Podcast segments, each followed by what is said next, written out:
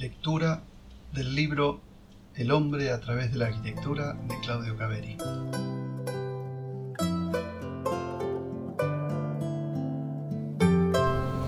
Capítulo 4. La estructura social. Atiendan amigos mi son que empieza así. Adivinanza de la esperanza, lo mío es tuyo, lo tuyo es mío, toda la sangre formando un río. Nicolás Guillén. Una burguesía ambiciosa, pujante y agresiva irrumpía en los palacios.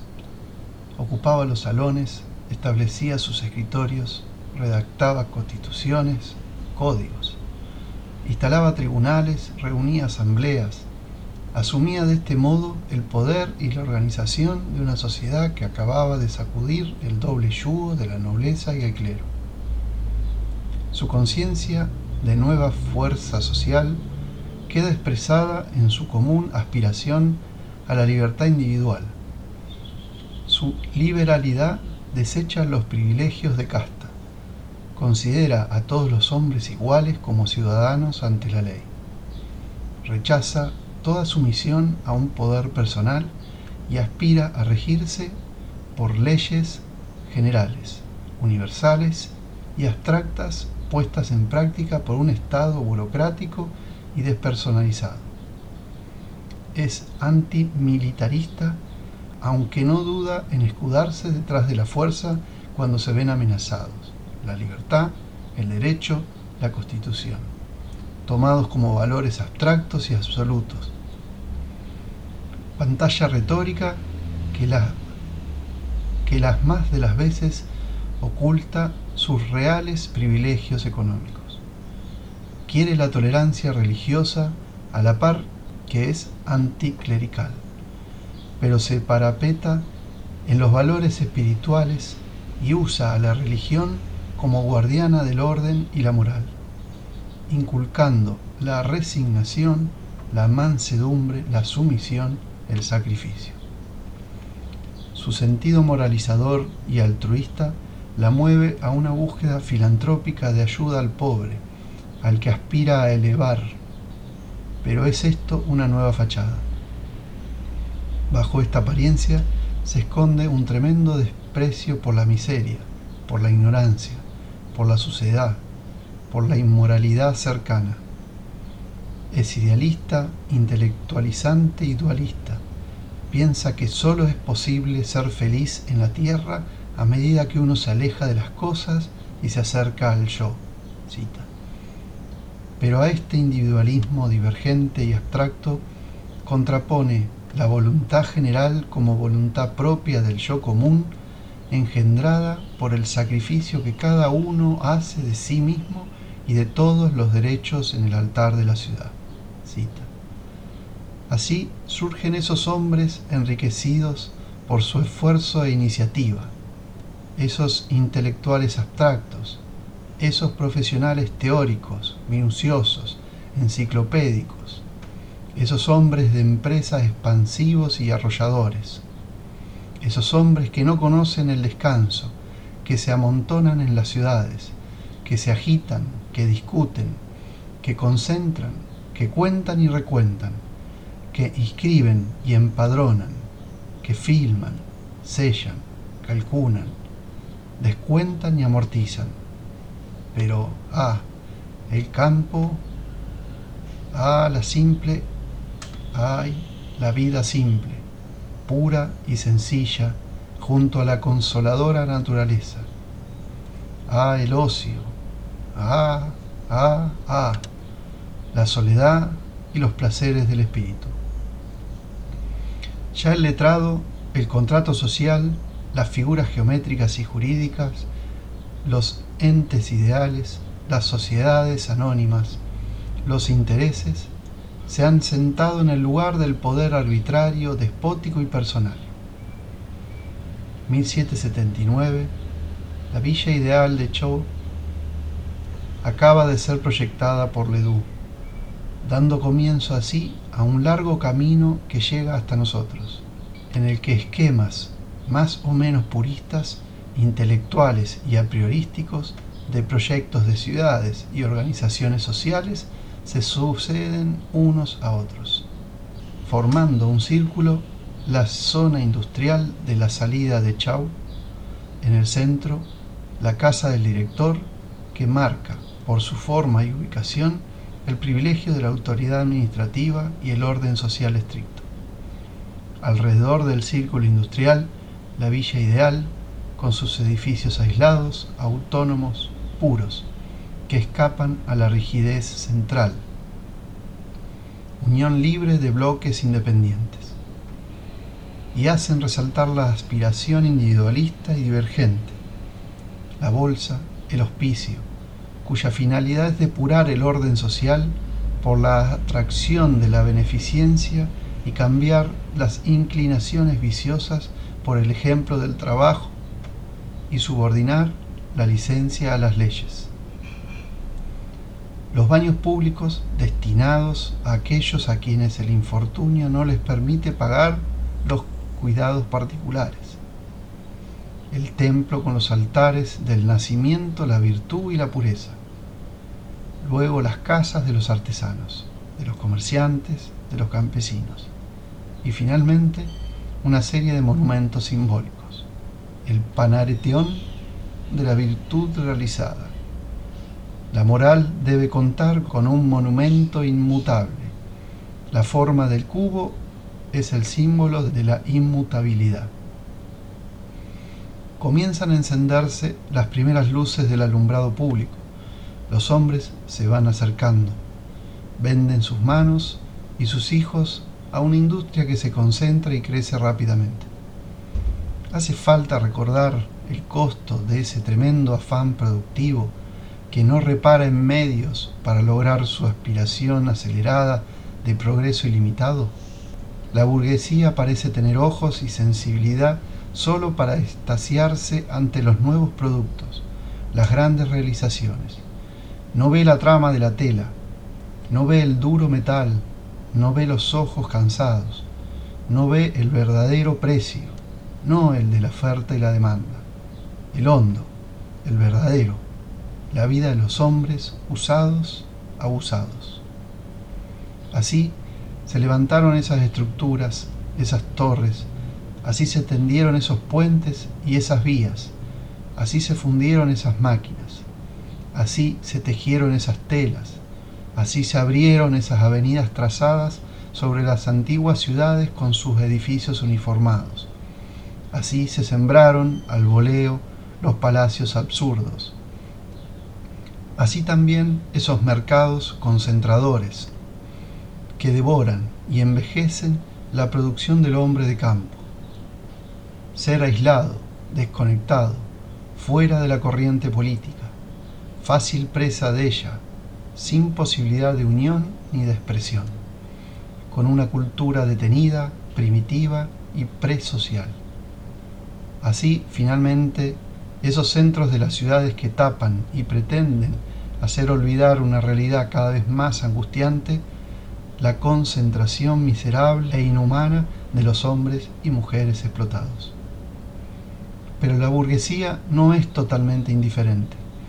Su otra cara, la filantrópica, la humanitaria, la idealista, proyecta, estructura sus ciudades igualitarias, sus utopías perfectas, claras, simples, absolutas, basadas en un optimismo e idealización de, la relación entre los hombres, en un moralismo retórico y grandilocuente, en una mitologización de la ciudad armónica, autosuficiente, aislada y paradisíaca. El socialismo, nacido en el mismo seno de la sociedad burguesa, comienza su crítica a la situación social imperante. Propone la supresión del capital, ve en el trabajo industrial la causa del mal, busca, en fin, el mejoramiento de las condiciones del trabajo, pero no toca el fondo del problema. Será necesario esperar el pensamiento de Marx para ver expresada con claridad la crítica fundamental. Se concibe a la sociedad como una abstracción como una cosa justapuesta de alguna manera a los individuos, superior a ellos. Solo en la comunidad cada individuo tiene los medios de desarrollar, de cultivar en todas las direcciones sus actitudes. Solo en la comunidad la libertad personal es posible. Cita. Queda así descartado el comunismo vulgar, igualitarista, que tiende a destruir lo personal y sus naturales diferencias, y también la imagen de una superestructura determinante y enajenante. Ahora bien, ¿cómo hacer para liberar al hombre de esta enajenación radical?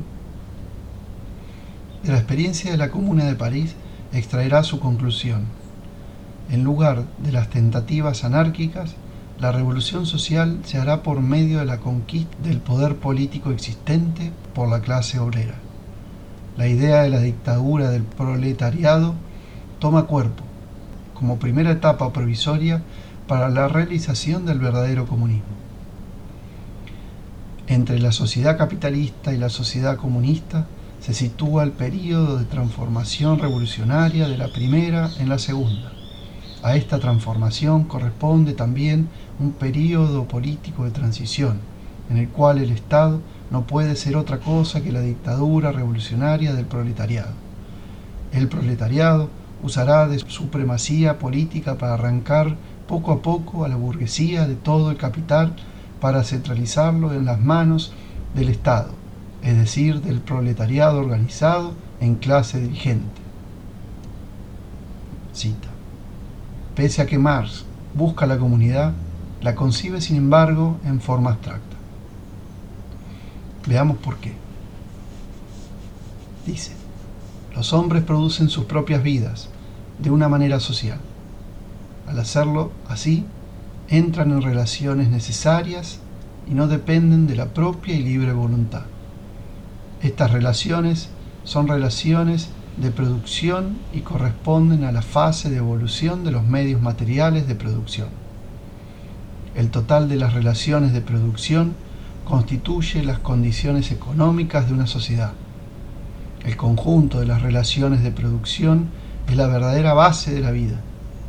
Sobre esta base los hombres construyen una estructura jurídica y política, y a estas estructuras, a su vez, corresponde un modo de pensar. Los métodos de producción condicionan la vida social, política y espiritual. Cita. En este importante pasaje, Marx da un paso decisivo. Pone en evidencia que la clásica división entre naturaleza, reino de la necesidad, y espíritu, reino de la libertad, no tiene una base objetiva, desde el momento que toda actitud espiritual está en dependencia necesaria de la realidad producida por el esfuerzo humano.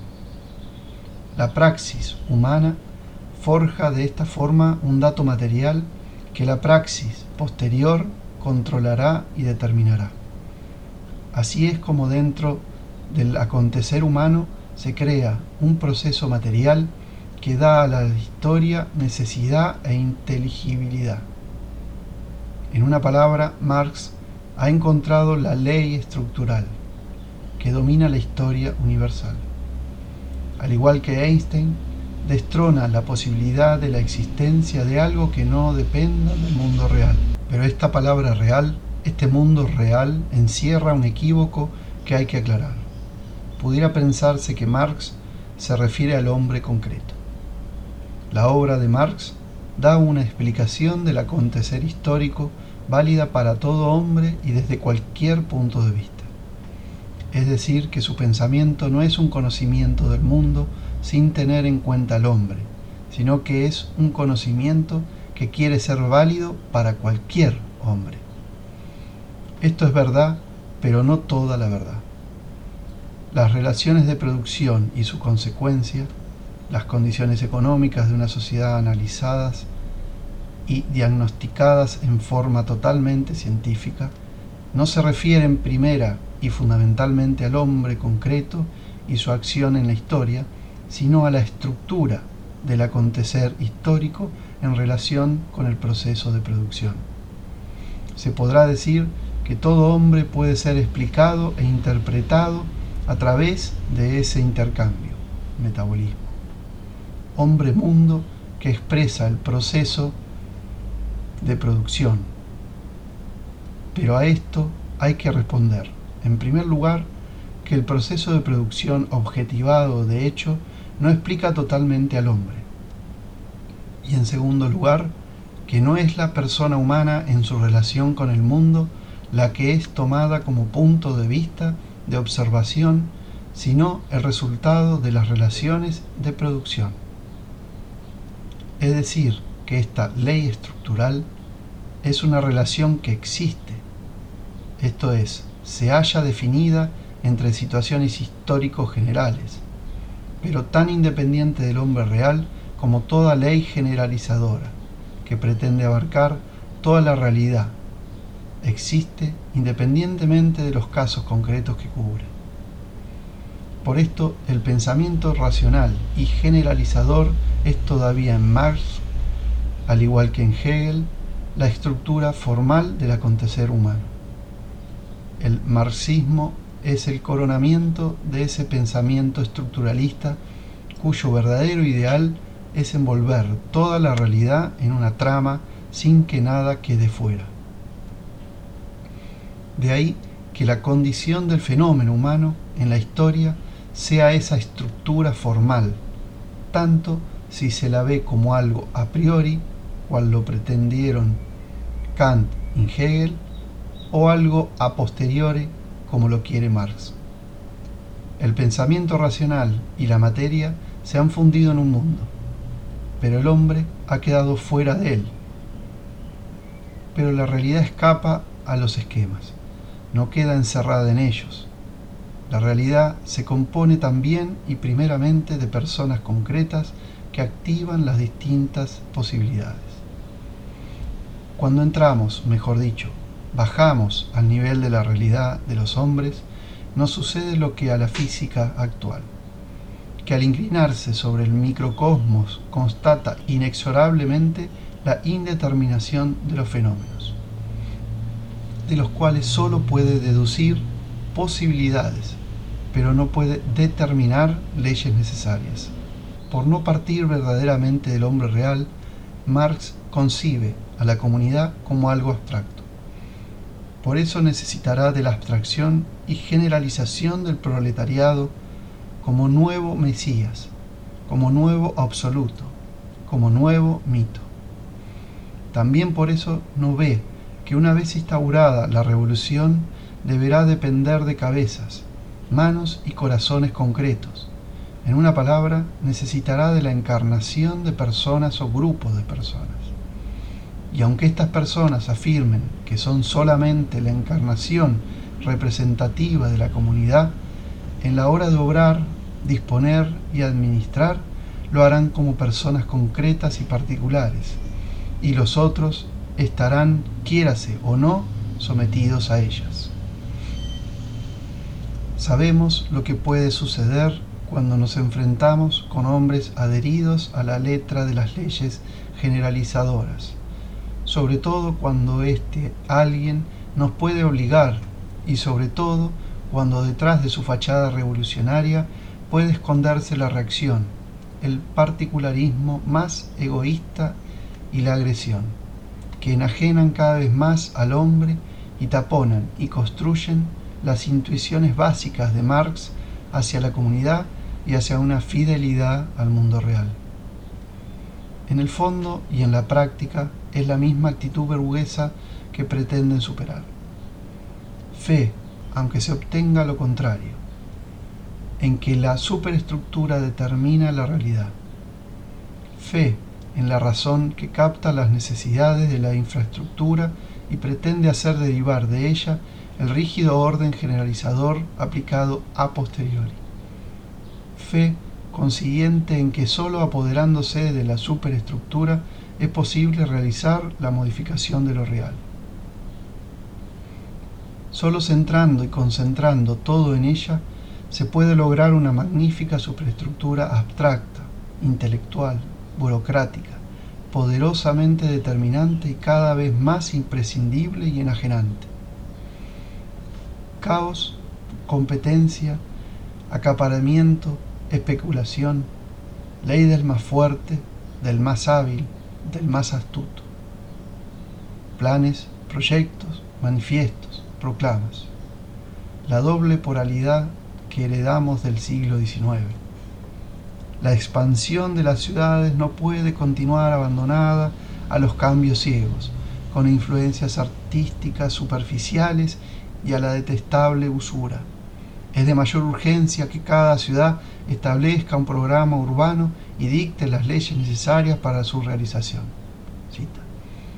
Frente al dejar hacer, dejar pasar, y al convencimiento optimista de que las cosas se arreglan solas, el intelectual puro concibe y proyecta sus esquemas y planificaciones para ser aplicados a través de una legislación desde el poder burocrático. Llámese ciudad industrial, Broacre City, llámese Bill Padeus, llámese ciudades espaciales o subterráneas. Por más que difieran entre sí, por más opuestas en concepciones que sean, por más que unas concentren y otras descentren, todas, sin embargo, son proyectos más o menos teóricos a priori, abstractos, racionales, cargados de la profunda irracionalidad de crecer que de por sí, por su propia virtud, son modificadores del hombre y de la realidad, sin ver ni comprender que todo esquema da prioridad a una parte en detrimento de las demás, y se refiere no a todos los hombres como son, sino a algunos tenidos por representativos de la civilización de hoy. Hay los que aceptan el número, la cantidad, la masa, y se dedican a crear un orden preciso, funcional y mecánico, que impone condiciones de estricta limpieza, de buenas costumbres ciudadanas, para formar parte de esos magníficos hormigueros.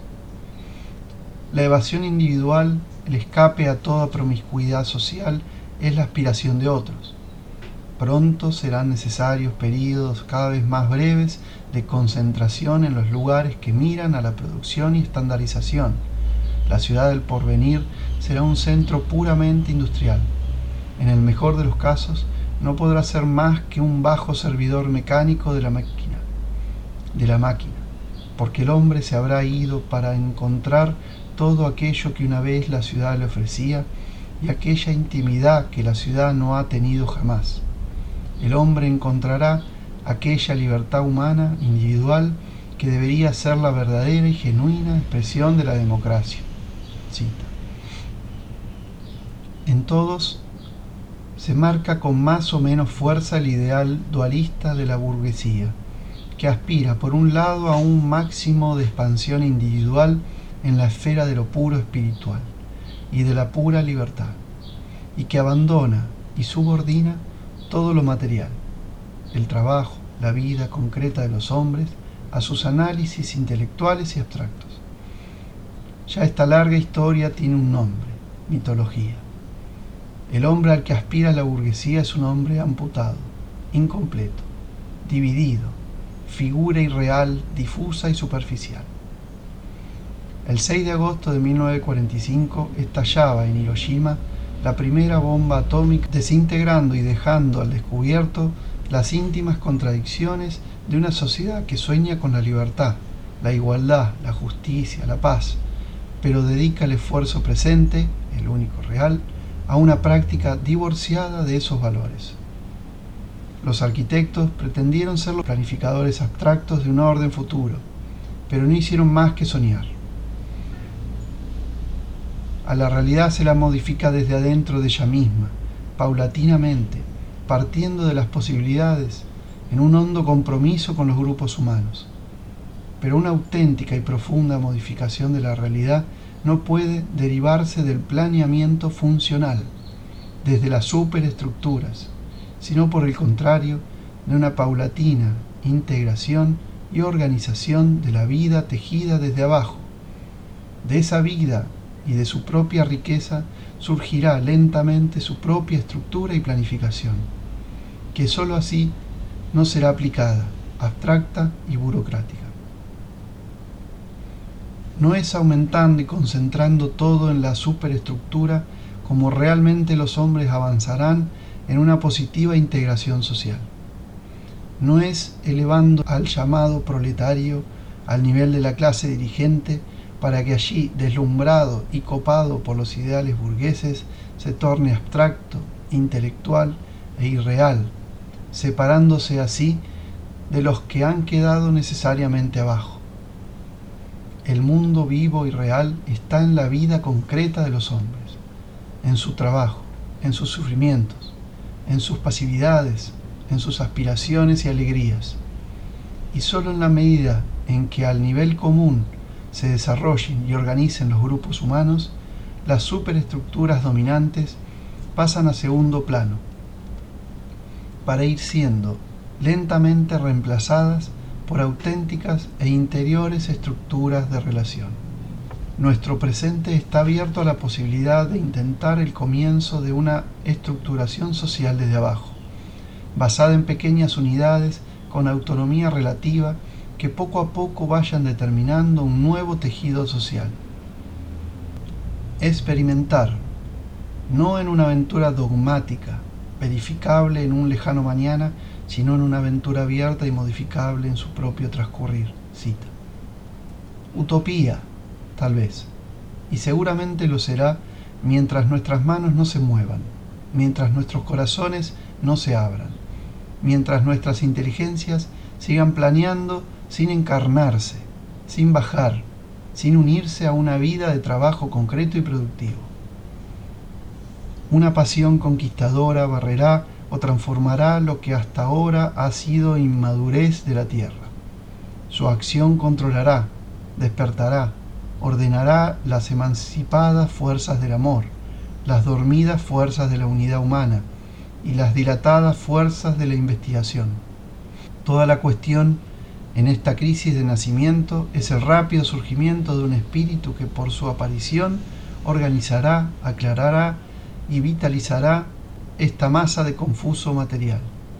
Pero este espíritu puede ser solamente una conspiración de individuos que se asocian para llevar a una nueva etapa el edificio de la vida.